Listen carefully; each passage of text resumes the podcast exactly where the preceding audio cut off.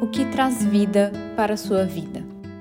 O modo de fazer envolve estados mentais e emocionais que estão relacionados com comprometimento, responsabilidade, prazos, cobranças, dinheiro, recursos e é óbvio que estão intimamente ligados ao estresse.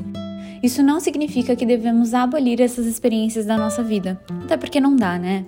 Porém, não dá para viver apenas sobre estresse. A gente vai dar um jeito de produzir prazer e alívio. A gente precisa compensar essas experiências estressantes e sabemos muito bem como aliviar o nosso estresse de forma rápida, porém desastrosa. Repare que você mergulha de cabeça na sua válvula de escape. Muito brevemente, isso produz ainda mais sofrimento. Nada contra escapes, inclusive tem os meus. Mas será que dá para viver com mais suavidade o dia a dia, sem precisar ser refém da rotina que engole a gente? Escapes que realmente funcionem, não só no curto prazo? Acho que é urgente essa coisa de descobrir a própria maneira de desfrutar a si e do mundo. Viver no automático, sem questionar de onde veio, para onde os pés estão indo, pode nos deixar à margem da nossa própria existência.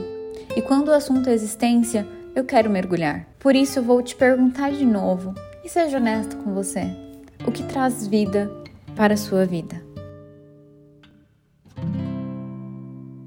Essa foi mais uma pílula do Violeta Podcast com o texto da Ana Marta Lima. Espero que vocês tenham gostado. Se essa mensagem te tocou de alguma forma, compartilha para que mais pessoas tenham acesso a ela.